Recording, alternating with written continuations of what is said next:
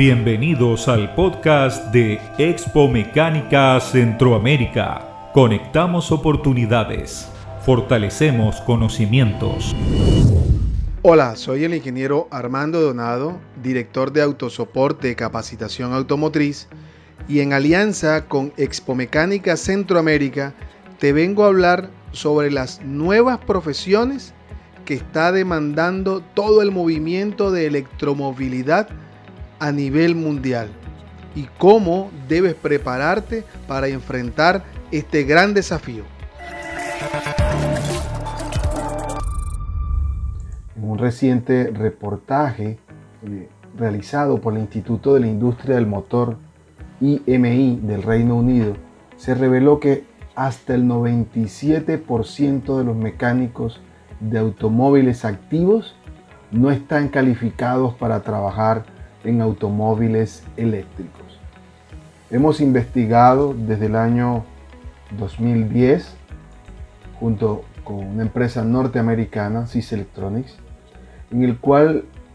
hemos establecido la necesidad que se tiene por parte de los técnicos de ejercer unas nuevas profesiones, unas nuevas líneas de servicio para reparar los vehículos híbridos y los vehículos eléctricos. Surgen oportunidades en las baterías de los vehículos híbridos,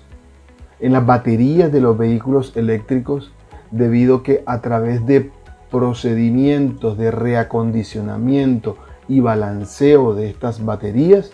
se puede lograr extender la vida útil de estas baterías. Encontramos también nuevas profesiones eh, al momento de requerir estaciones de carga de 110 y 220 voltios AC con aplicaciones residenciales y comerciales que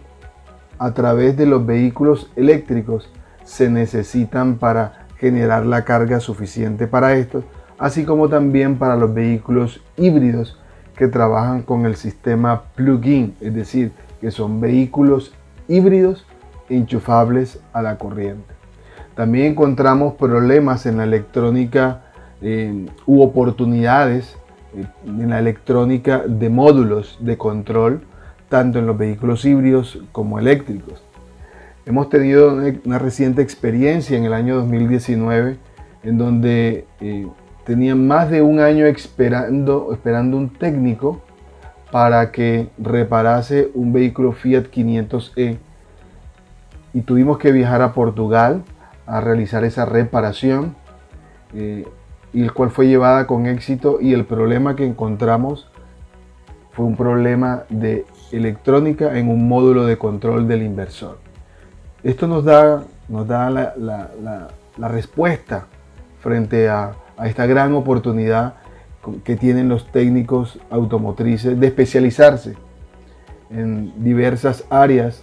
eh, y así poder obtener una alta rentabilidad a esta inversión. También existen eh, problemas eh, y oportunidades en las transmisiones de los vehículos híbridos y eléctricos, en todo el sistema de confort, todo lo que es aire acondicionado y calefacción. Ahí también hay unas grandes oportunidades y hemos determinado cuáles son, no sin demeritar el tema de la informática, que nos invita a,